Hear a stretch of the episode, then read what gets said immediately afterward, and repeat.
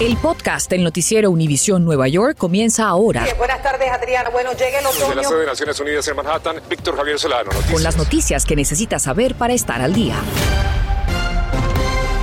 Buenas tardes, gracias por la sintonía. Les saluda con mucho gusto Rafael Bello. Hoy en reemplazo de Adriana y Víctor Javier que tienen el día libre. Atención porque tres hombres armados se atrincheraron en una vivienda ubicada en el sur del Bronx, causando tensión obvia pues entre los residentes. Isabel Peralta Gil se trasladó hasta la escena y nos cuenta lo que se sabe del caso a estas horas. Isabel, buenas tardes. Gracias, Rafa. Así es, estamos cerca al área donde hasta hace poco residentes que viven entre la tercera avenida y la Washington Avenue, de aquí también de South Bronx, vivieron momentos de tensión. Y es que según la aplicación Citizen App e información que tuvimos por medio de ellos, presuntamente tres hombres armados se atrincheraron específicamente en una vivienda ubicada en los apartamentos de la 1372 Washington Avenue, esto es en el apartamento 14A. Supuestamente la policía buscaba a estos hombres por homicidio en el pasado y por tiroteo no mortal.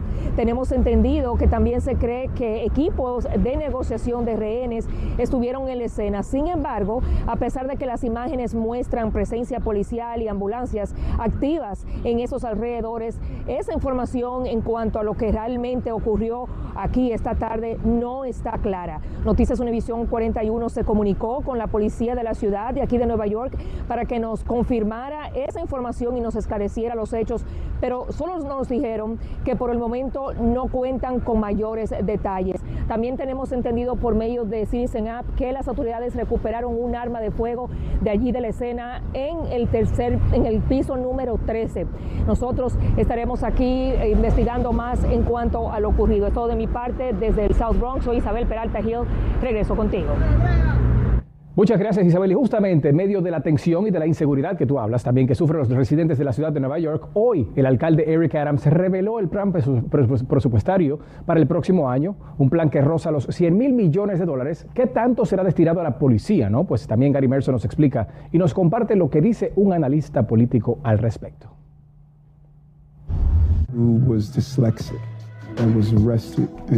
Con una emotiva introducción que desglosaba las calamidades que ha pasado, el alcalde hizo una entrada prometiendo cambiar la vida del neoyorquino, como reflexión de sus primeros 100 días y una proyección de hacia dónde se encamina su mandato. En febrero el alcalde había revelado la cifra de 98.500 millones de dólares, pero una petición del Consejo elevó el presupuesto sustancialmente.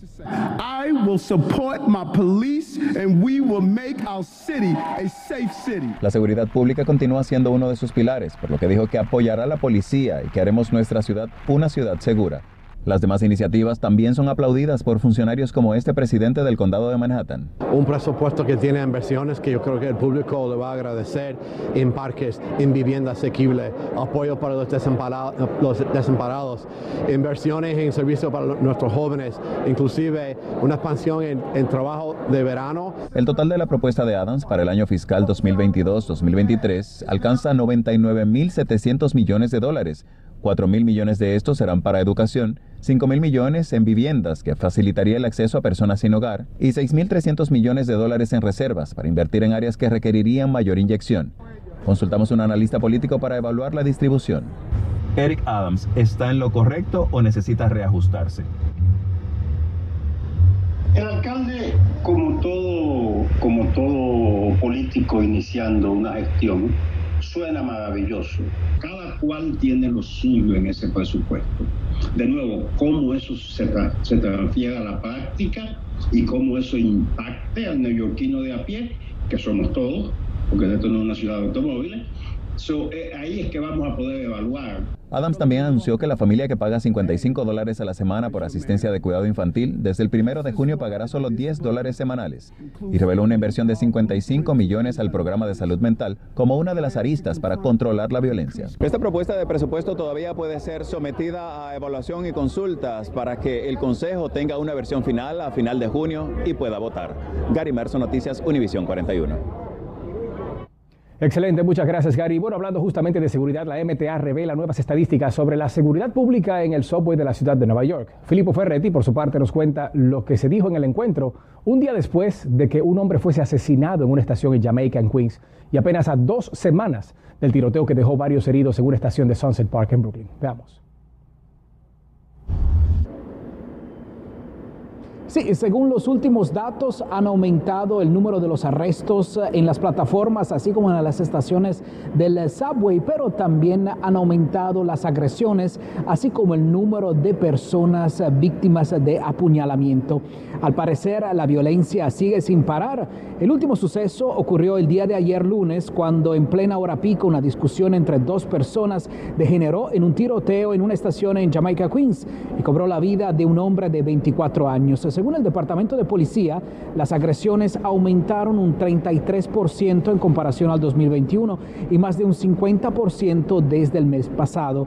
Según comentó el día de ayer el comandante de tránsito de NYPD, Wilcox, en muchos casos estos sucesos empiezan tan solo por una mirada, una palabra maldicha o hasta un empujón involuntario. Otro dato preocupante es aquel de los apuñalamientos que subieron un 70% en comparación con el año pasado. Siempre más frecuentemente se registran también agresiones, sea con objetos, con palos, con martillos. El plan del alcalde prevé más presencia policial en las estaciones. En realidad, al momento del eh, tiroteo en Queens eh, el día de ayer, la investigación pudo confirmar que no había ningún oficial presente. El eh, departamento de policía, así como la comisión que se reunió esta mañana de martes, acordaron con abarcar también el tema de poder sancionar a las personas que acceden a las estaciones eh, del subway, así como en los autobuses sin un ticket válido. En Washington Heights, Filippo Ferretti, Noticias Univisión 41. Muchas gracias, Filippo. Y ahora en Noticias del Mundo, a más de un mes de lucha incesante entre Rusia y Ucrania, la tensión parece no disminuir. El jefe de la Organización de las Naciones Unidas, ONU, visitó Moscú este martes para reunirse con el presidente Putin. A finales de esta semana se reunirá con el presidente Zelensky en Kiev. Por su parte, el secretario de Defensa de los Estados Unidos calificó de indefendibles tanto la invasión como las atrocidades de Rusia en Ucrania. La ciudad de Gerson cayó en manos rusas, esto mientras Rusia anuncia que va a organizar una votación que desde ya fue calificada como un referéndum falso, esto por el presidente ucraniano. Infórmate de los principales hechos que son noticia, aquí en el podcast del noticiero Univisión Nueva York. Gracias por seguir con nosotros. A partir de esta misma semana, los abogados de ICE podrán ejercer temporalmente la discrecionalidad para actuar en favor de casos de inmigrantes a quienes el gobierno no considera como una prioridad de deportación. Esto significaría que podrían cerrar sus casos, pero ¿cuáles pautas se van a seguir en este proceso? Para hablar más temprano del tema, conversé con la abogada de inmigración Claudia Bernal y esto fue lo que le dijo a Univisión 41. ¿Cuáles serían los parámetros quienes aplican para tener pues esta discrecionalidad de ICE? Se basa exclusivamente en los parámetros que había indicado ya el secretario de Seguridad Nacional Mallorcas en su memorándum que tomó efecto en noviembre del año pasado. Entonces, vamos a decir más bien quiénes no son elegibles. Y no son elegibles aquellas personas que constituyen una amenaza contra la seguridad nacional, una amenaza contra la seguridad pública y una amenaza contra la seguridad de las fronteras. Según el memorándum del, del, asesor principal de ICE, son los fiscales quienes van a ejercer esta discreción procesal para determinar, primero, por ejemplo, si inician un proceso de deportación contra estas personas de las que estamos conversando ahora, o si es que ya el proceso, estando avanzado hasta cierto punto, deciden cerrarlo, retirar los cargos y dejar a la persona en libertad y no continuar con un proceso para que sea deportada. O sea que pudiera entonces aplicar para personas que ya tienen un proceso de deportación, aunque no se ha ejecutado como tal. Y entonces estamos hablando de casi un millón de personas, tres cuartos de millones de personas. ¿Cómo pueden darse cuenta quienes apliquen para esto y qué tendrían que hacer, abogada? Lo que deben hacer, y, y, de nuevo entendamos, es para personas que están en medio de un proceso de deportación, que, usual, que siempre básicamente se inicia con la emisión de un documento acusatorio. Entonces, todas estas personas que ya estén con sus casos andando en corte, que estén ya eh, presentándose en audiencias, deben definitivamente preguntar a sus abogados o sus representantes legales si son elegibles o no para la discreción procesal de parte de la Fiscalía, pero también deben entender concretamente y claramente qué significa el ejercicio de la discreción procesal, porque muchos de ellos perderán, por ejemplo, la, la, posibilidad de obtener un permiso de trabajo. Este tema tendremos que seguirlo conversando, abogada, porque hay varias preguntas que tengo que tendremos que comprometer nuestra producción a que nos permita hacer un seguimiento, sobre todo aquellos que no tienen orden de deportación y en algún momento pudieran ser beneficiados por esto, pero será para la próxima conversación con usted. Bueno, atención, porque una mujer sobreviviente de violencia doméstica nos relata el calvario que vivió y cómo finalmente logró salir de esta pesadilla. Mariela Salgado nos tiene su historia y también nos habla sobre una organización que apoya a personas que han sido abusadas. Efectivamente, y cuando vemos que las cifras de estos casos se han disparado cuando se trata de las hispanas, sobre todo aquellas mujeres que están indocumentadas, que tienden a quedarse en estas situaciones por más tiempo y no reportar los abusos. La pregunta es entonces, ¿qué podemos hacer? Para romper este ciclo. Para que sus hijos no pasen de ser víctimas a victimarios, la respuesta la buscamos en una organización donde dibujos y piezas de arte liman asperezas de las abusadas y sus hijos. Y donde intentan salir de las tinieblas. Que él me dejó encerrada, sin, sin carro, sin movimiento, sin dinero, nada. Muchas palabras venían de que yo era una, una sucia, que yo, todos los hombres me miraban, que yo no me podía lavar el cabello porque yo me iba a ver al otro día con un hombre. ¿Él te llegó a levantar la mano? Él me llegó a levantar varias veces la mano, pero la estampillaba contra la, la mesa. Pero no solo son los golpes. Tenemos el abuso financiero, el abuso emocional. La violencia doméstica tiene muchos matices, pero ¿cómo romper y reconocer este ciclo? Necesitamos la educación, necesitamos educarnos, saber que existen servicios en la comunidad. Si la persona no entiende que está pasando violencia, no puede pedir ayuda. O sea que para salir del ciclo hay que aceptar. Hay que aceptar. Y aquí en este centro las llamadas por incidentes aumentaron un 46% desde que empezó la pandemia, en momentos en que una de tres latinas experimentarán violencia doméstica y cuando una de dos se vivieron un incidente de este tipo el año pasado. si tú te divorcias de mí, y tú te vas de aquí, tú no vas a ser americana nunca. Te chantajeaba emocionalmente con tu estatus. Siempre me dijo eso. Tú no vas a poder con una casa ni con un alquiler ni darle comida a mis hijos. Hay muchas mujeres que te voy a comentar que no saben ni siquiera cómo hacer un cheque.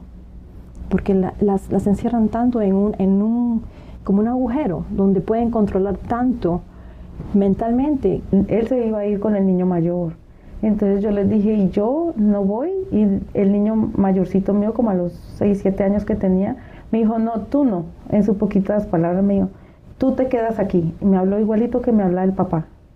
Y yo dije, oh, no. Esto yo no, yo no quiero esto para mis niños ni para mí. En Rochelle Park, New Jersey, Mariela Salgado, Noticias, Univisión 41. Retiran del mercado más de 120 mil libras de carne de res molida por posiblemente estar contaminada con E. coli o 103. Los productos incluyen las marcas de Thomas Farms y Nature's Reserve con el número EST 46841 bajo la marca de inspección del USDA o Departamento de Agricultura de los Estados Unidos. Los productos fueron repartidos en tiendas a nivel nacional, incluyendo en establecimientos en Nueva Jersey, también en Pensilvania, y fueron producidos desde el primero de febrero de este año y hasta el 8 de abril del 2022. Muy importante que tenga en mente los síntomas de una intoxicación por E. coli, que son diarrea, que es usualmente con sangre, también vómitos. Las personas se enferman de 3 a 4 días después de haber consumido la carne con la bacteria. Gracias por escuchar el podcast del noticiero Univisión Nueva York. Puedes descubrir otros podcasts de Univisión en la aplicación de Euforia o en univision.com diagonal podcasts.